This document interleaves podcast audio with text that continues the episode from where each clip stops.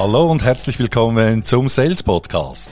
Handfeste Tipps für deinen Verkaufserfolg von und mit Dieter Menihardt. Viel Spaß und Happy Selling!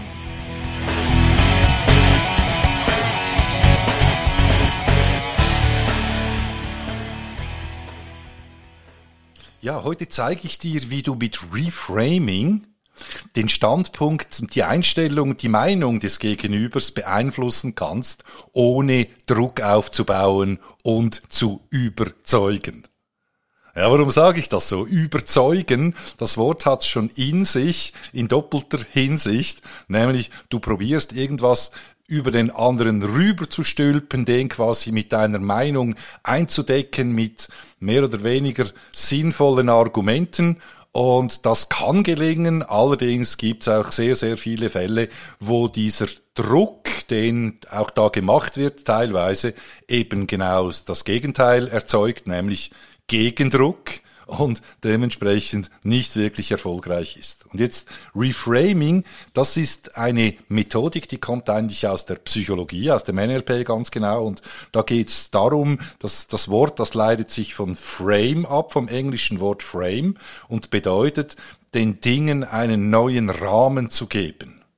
Das heißt, dass du ähm, einer Einstellung, einen Standpunkt, eine Meinung nicht komplett veränderst, sondern eben den Blickwinkel des Gegenübers auf etwas anderes lenkst. Und jetzt, bevor ich da äh, zu viele Details oder Theoriedetails dir da rübergebe, mache ich dir doch einfach ein paar Beispiele. Ich bin da ein großer Fan von mehr ist weniger oder umgekehrt weniger ist mehr. ähm, so oder so, jetzt bekommst du hier ein paar Beispiele dazu, was ein Reframing sein kann im Verkauf. Gehen wir mal davon aus, du verkaufst äh, Produkte in der IT, spezifisch Stichwort Digitalisierung heute und du hast einen Termin gekriegt und das Gegenüber gegenüber der Zielkunde, der sagt dir jetzt zum Beispiel Folgendes. Ja gut, das Thema Digitalisierung, Herr Mayer, das beschäftigt uns natürlich schon. Allerdings sind wir bereits mit einem lokalen Partner da dran und eigentlich bestens versorgt. Da kannst du zum Beispiel sagen, das ist natürlich gut, dass Sie sich schon mit dem Thema beschäftigen. Und ich habe gleichzeitig gesehen, dass ihr in den letzten paar Jahren ja kräftig gewachsen seid und auch das Interview eures CEOs des Thomas Eggetter habe ich gelesen da kürzlich in der Fachzeitschrift und da hat er gesagt, dass ihr in den kommenden Jahren auch noch mal richtig stark zulegen wollt. Wenn ich das richtig gelesen habe, stimmt das? Dann sagt der Kunde zum Beispiel, ja, absolut, ja, wir wollen bis 2025 drei neue Standorte eröffnen und, und circa 40 Prozent zulegen. Und äh, zwei dieser neuen Standorte die sind dann auch in der Westschweiz, also in der französischen Schweiz. Und jetzt kommst du und äh, machst ein Reframing und das geht jetzt so.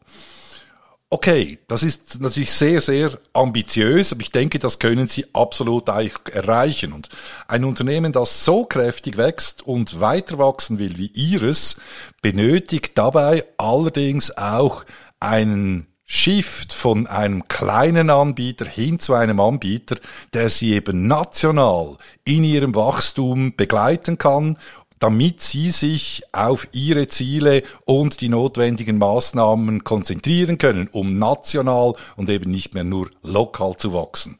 Und das will ich jetzt dann genauer mit Ihnen ansehen und Ihnen da Inputs geben und Lösungen aufzeigen, wie das gehen kann für Sie. Sind Sie damit einverstanden?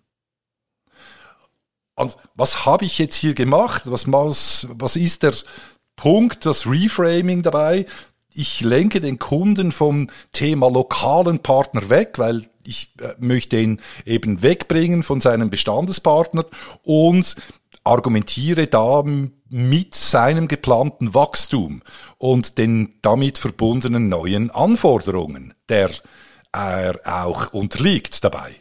Also, das ist das Reframing. Ich gebe dem Ganzen eine neue Sichtweise auf den Punkt Wachstum und neue Anforderungen, die damit verbunden sind. Und natürlich jetzt das ganze weitere Gespräch, auch die Präsentation, meine Argumentation weiter, die Daten, Fakten, äh, die ich ihm liefere und so weiter, basieren alle auf diesem Thema Wachstum und nicht mehr auf dem lokalen Partner. Und hier ein zweites Beispiel.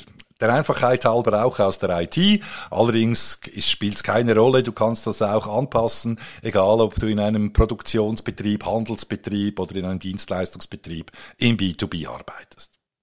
Der Kunde sagt beispielsweise, ja, Herr Mayer, wir sind im Moment wirklich genug damit beschäftigt, qualifizierte Fachleute zu finden. Und das ist unser größtes Problem überhaupt und nicht die IT. Ja, dann sagst du beispielsweise, das kann ich natürlich nachvollziehen. Absolut. Das geht vielen anderen Unternehmen wie Ihren auch so.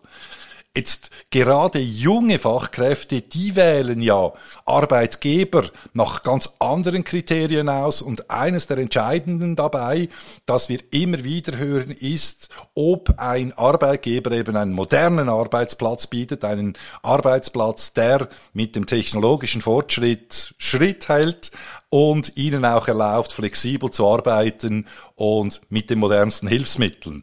Und da zeige ich Ihnen doch jetzt mal auf, wie die jungen Leute eben, nach welchen Kriterien die da ganz genau vorgehen. Was es bedeutet für sie, wenn sie einverstanden sind. Also was mache ich hier, was reframe ich hier? Ich lenke das Thema ähm, vom Fachkräftemangel und verbinde es mit dem Thema IT. Und so gehe ich natürlich dann auch vor in der weiteren Diskussion, wenn ich dann Zahlen präsentiere, Fakten liefere, aber auch emotionale Inputs bringe, indem dass ich eben IT und die Gewinnung von jungen, qualifizierten Fachkräften damit verbinde.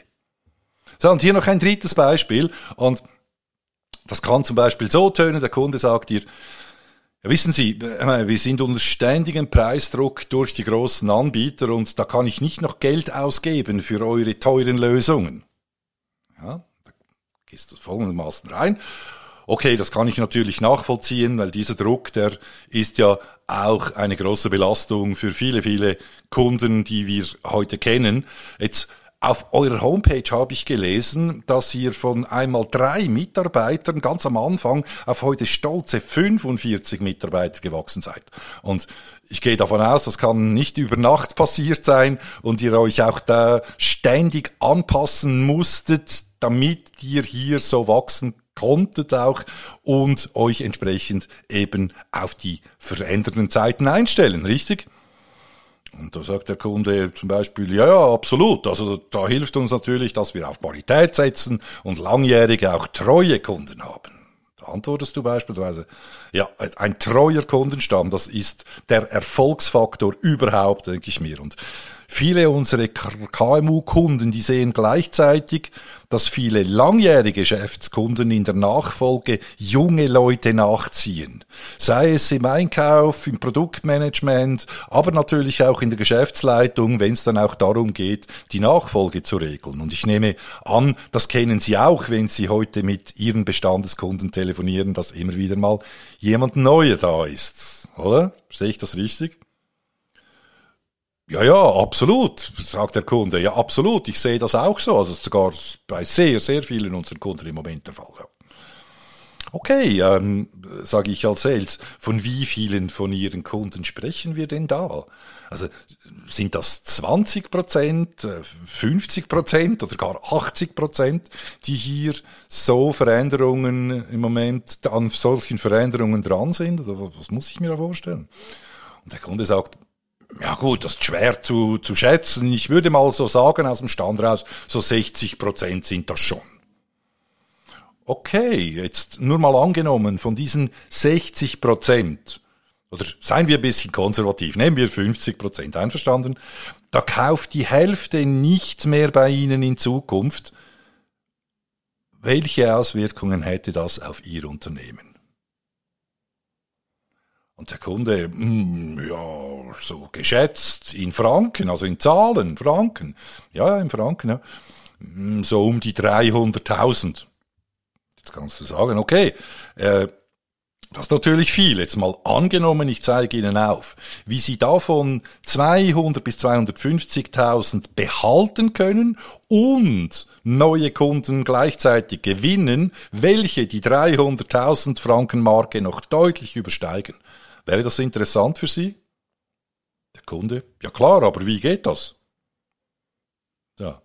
Und jetzt merkst du auch hier ein Reframing. Ich lenke den Kunden von kein Geld ausgeben, teure Lösungen hin auf den Geschäftserfolg von ihm in der Zukunft. Und Jetzt wird ich alles tun, damit ich immer wieder darauf eingehe in den folgenden Schritten, wo ich mit dem Kunden durchgehe und ihn daran erinnern, dass er Geld verliert, wenn er keines investiert. Ah, natürlich kannst du diese Technik, diese Reframe-Technik auch einsetzen für alle anderen Einwände. Ja, geht, geht das wunderbar für die sehr, sehr viele Einwände. Oder auch natürlich auch, wenn du eine Präsentation machst, wo du davon ausgehst, dass du gewisse äh, Einstellungen, Standpunkte oder Meinungen äh, wirst ändern müssen, dürfen bei deinen Kunden, baust das in die Präsentation ein oder auch in die Bedarfsanalyse, da bist du wirklich frei. Was es allerdings bedingt, ist, dass du das übst.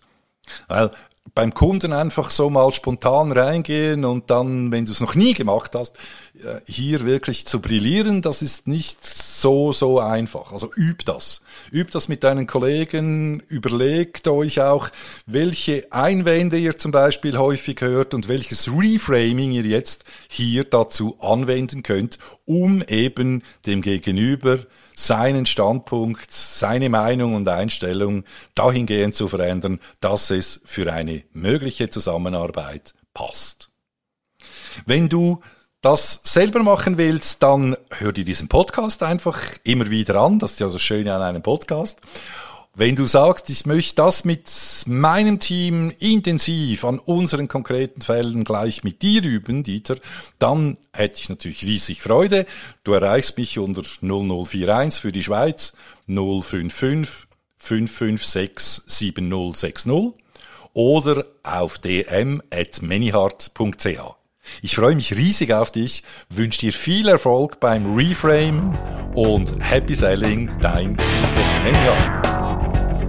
Ja, das ist auch schon wieder gewesen mit dieser Folge. Und wenn sie dir gefallen hat, dann tu doch mir bitte einen Gefallen, indem dass du diesen Podcast abonnierst und deinen Freunden und Bekannten weiterempfiehlst. Das ist mein Lohn für diese Arbeit. In der Zwischenzeit wünsche ich dir viel Erfolg bei der Umsetzung, alles Gute und Happy Selling, dein Dieter Menihardt.